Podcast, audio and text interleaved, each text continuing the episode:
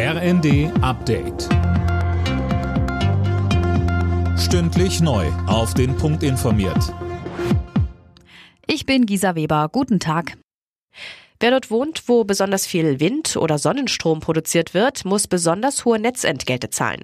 Das will die Bundesnetzagentur ändern und hat deshalb heute Eckpunkte für eine Strompreisreform vorgestellt.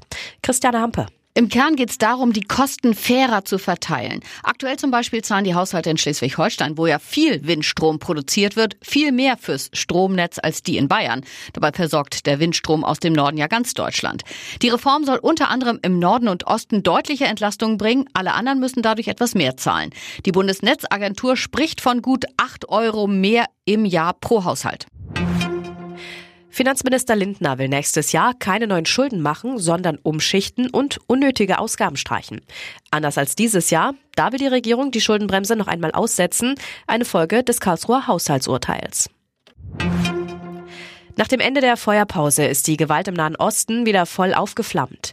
Die israelische Armee setzt ihren Einsatz gegen die Hamas fort, die Terroristen wiederum feuern Raketen auf Israel ab. Bundesaußenministerin Baerbock hofft auf eine neue Waffenruhe.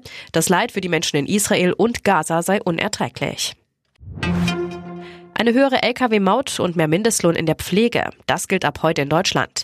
Der Dezember bringt zahlreiche Änderungen mit sich. Am 10. Dezember tritt auch der neue Bahnfahrplan in Kraft.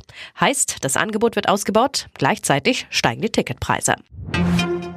In der Fußball-Bundesliga steigt am Abend ein Kellerduell. Dabei muss Tabellenschlusslicht 1. FC Köln beim viertletzten Darmstadt 98 ran. Beide Teams brauchen die Punkte im Kampf um den Klassenerhalt. Anstoß ist 20.30 Uhr. Alle Nachrichten auf rnd.de